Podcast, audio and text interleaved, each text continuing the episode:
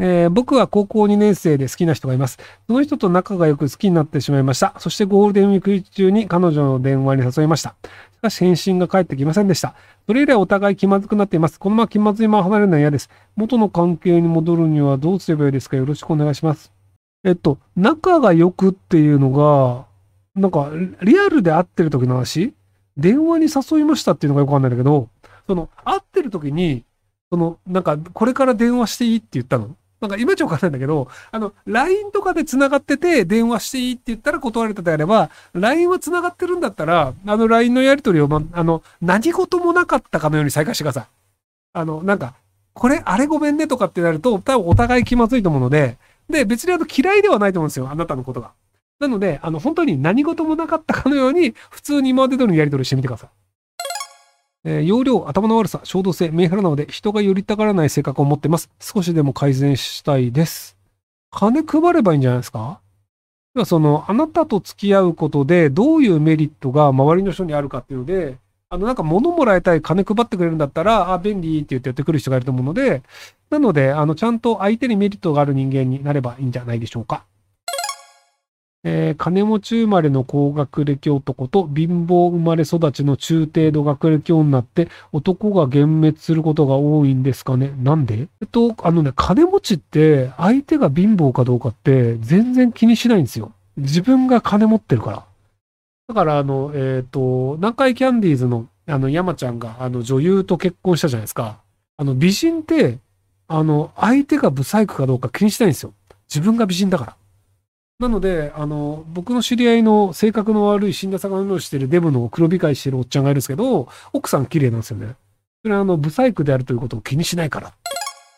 えー、マンションの向かいの独居老婆かっこ平屋が、僕がマンションから出ると頻繁に出てきて、ずっとじろじろ見てきます。自分自身最近在宅が多く、相当な頻度で出くわすので、先日いい加減にしてくれと抗議をすると、自分は独居老人で暇まで外に出ているからたまたまだ。じろじろ見てもないとのことでした。その後、白ば会うことはなかったですが、また最近出る、出てくるようになりました。認知症かもしれませんが、相当なストレスです。どうすれば？え、気にしなきゃいいんじゃないの？あの、マンションから出る時点で、それは外なので、あの、誰かに見られることは普通です。要は、あの、誰にも見られなくたくなければ、外に出るのをやめてください。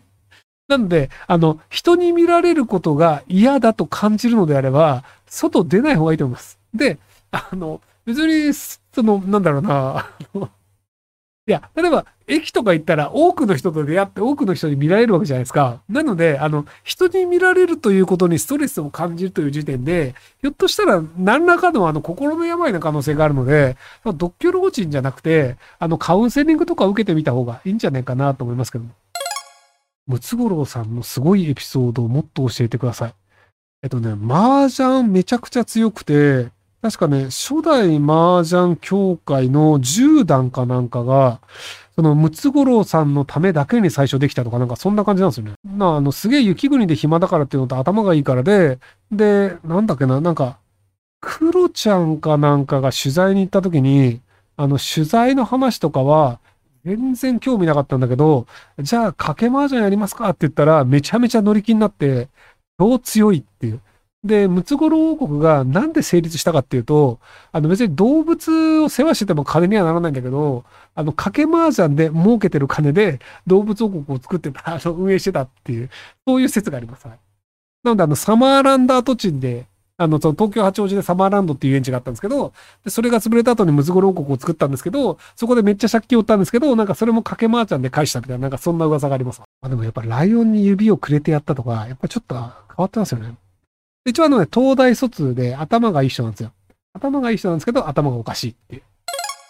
えー、今、精神病院に入院しています。3ヶ月以上入院してますが、入院の必要がない生活保護を患者や入院給付金目的の患者がざらにいます。高額療養費制度で患者はお金がほとんどからず、病院が儲かっていると思います。入院治療のない患者がざらにいます。明らかに全員の税金の無駄遣いです。いつかこの状況は変わりますか、うん変えた方がいいと思うのですが、多分変えないでしょうね。結局、あの、そこを変えようとすると、病院側がめちゃくちゃ文句を言ってしまうっていうのがあって、で、あの、自民党って日本医師会からいっぱいお金もらってるんですよね。なので、あの、日本医師会からいっぱいお金がもらえるっていうのが、なくなっちゃうので、なので、あの自民党はひたすらその個人病院だったり、医院だったりにお金が落ちるような構造というのは変えないんじゃないかなと思います。えー、ある女性を探しています。えー、年は50歳超え20年前に mixi きっかけで知り合い実際に会ったことはない。この女性は5年前にステージ4の大腸がんを患うも、その後も LINE で頻繁にやり取り。しかし今年の4月初旬から突然連絡が途絶え、LINE は既読になると本名は不明。都内在住、奥旦那さん5年前に心不全で高い。えー、今はベンガル猫のピノと二人暮らし、兄は福岡在住。手がかりは30年前の勤務先の靴や赤倉の画像のみ。りょくさんどうか探す方法をご教授ください。えー、っと、僕がやるんだとしたら、あんまり正しいやり方ではないと思うのですが、あの、LINE で殺人予告をされたと言って、あの、メッセージをでっち上げて、LINE 社を訴えて、で、連絡先を取りますね。で、多分あの過去のメッセージで、そのやり取りをしたというログぐらい、まあ、要はそのやり取りのログ自体あるじゃないですか。で、メッセージが何だったかっていう記録自体は LINE 社の中には残ってないと思うんですよね。でも、そのやり取りがあったよねっていうこと自体は事実なので、なので、そこで殺人予告をされたということにして、で、民事で訴えるからっていうので、あの、なんか、あの、情報くれっていうと多分出してくると思うんですよね。まあ、その後、あの、詐欺でやるとかで訴えられる可能性あるんですけど、で、そこの情報を使って、あの、ま、そのどこのプロバイダーであるとか、メールアドレスが何であるとか、電話番号が何であるっていうのが出てくるので、なんでその殺人予告であるっていう形で、ずっとその弁護士を使って情報紹介し続けていくっていうのが、あの、手段としてはあり得るんですけど、これ、あの、訴えられますよ。あの、その LINE から訴えられる可能性もあるので、おすすめはしません。ただ、あの、やる、やれる可能性としては、こういうのがあるかもねっていう、あくまで、あの、こう、机上の空論として、あの、酔っ払いながらこう言ってるって話なので、あの、良い子のみんな真似をしないでください。えー、米軍基地問題についてオミクロン株は沖縄から広がったと思ってる。沖,、えー、沖縄では日米の境目が曖昧なのは現実である。右翼は米軍基地は必要だと声高に言う。基地や日米安保が17を借りきているが、基地負担の分散軽減や地域拠点の問題を認めるき、交通事故をなくそうとの話を、じゃあお前車出して暮らすなと論理をつり替えてる。割と僕もそう思うんですけど、なのであの沖縄基地の問題を、その日本全体の問題として僕は話をするべきだよねっていうのを多分何回か言ってるんですよね。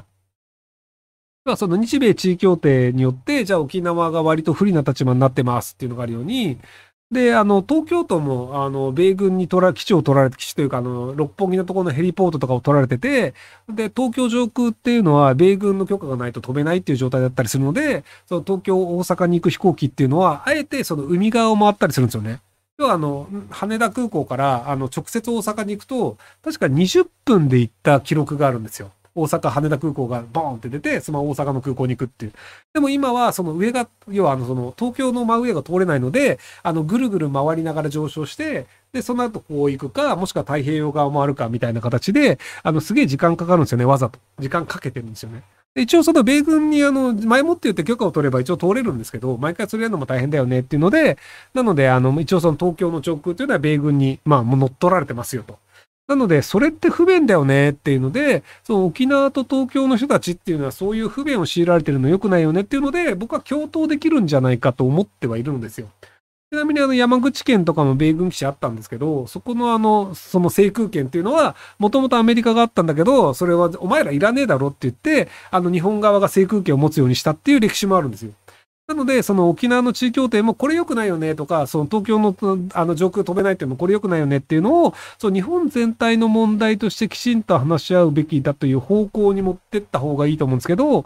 なんかその沖縄のことがわかんないやつは沖縄に口を出すべきではないとか、なんか沖縄の歴史がわかんないやつが語るのは良くないみたいな感じで、その関係者以外は沖縄問題を語るなという形にしちゃってるんですよね。なので結果として、じゃあその沖縄以外の人だって、あ、俺たち関係者じゃねえやっていうことになって、あの沖縄なんか知ったこっちゃねえやっていうことになっちゃうんですよ。で、あの99%の日本人は沖縄人じゃないんですよ。沖縄に住んでる人って100万人しかいないので、なので、その日本人全体の問題だよねって言って、国会に挙げて、で、そこでじゃあ、その、じゃあ、国会の中で、その日米地位協定をどうするかって話し合いをするんだったら、まだ進む可能性があるんですけど、なんか99%の沖縄の人たちは関係ないんだって沖縄の人たちに言われちゃうと、じゃあ国会でやるべき問題でないよね。沖縄県だけで勝手にやってくださいっていうことになっちゃうと。で、沖縄県の沖縄県知事の、あの、デニーさんは一応反、反というか、まあその、米軍基地どうにかしたいよねって言ってる派なんですけど、でもその、名護市の市長とかって、あの、岸容認派の人が勝っちゃったりしてるので、なんでその沖縄の中でも割とその岸容認派と基地反対派で、あの、拮抗しちゃったりたん、で、今の状況で名護でいくと、あの、基地反対派よりも基地擁護派というか、えっ、ー、と、基地そのままでいいんじゃねと思ってる派が勝っちゃってるっていう状態だったりするので、なので、その、沖縄から離れたところで見ると、まあ、沖縄の中でも意見固まってないんだから、で、そこの中、く、あんまり沖縄詳しく知らないことに首突っ込むなって言うから、じゃあ首突っ込みませんっていう状況で、そのままのじ、まあ、状況が固定化されるっていうのになるので、なんかあの、作戦ミスなんじゃねえかなと僕は思ってますけどね。要はその、えっ、ー、と、地位協定を何とかしたいと思ってる人たちの作戦ミスっていう意味ですね。はい。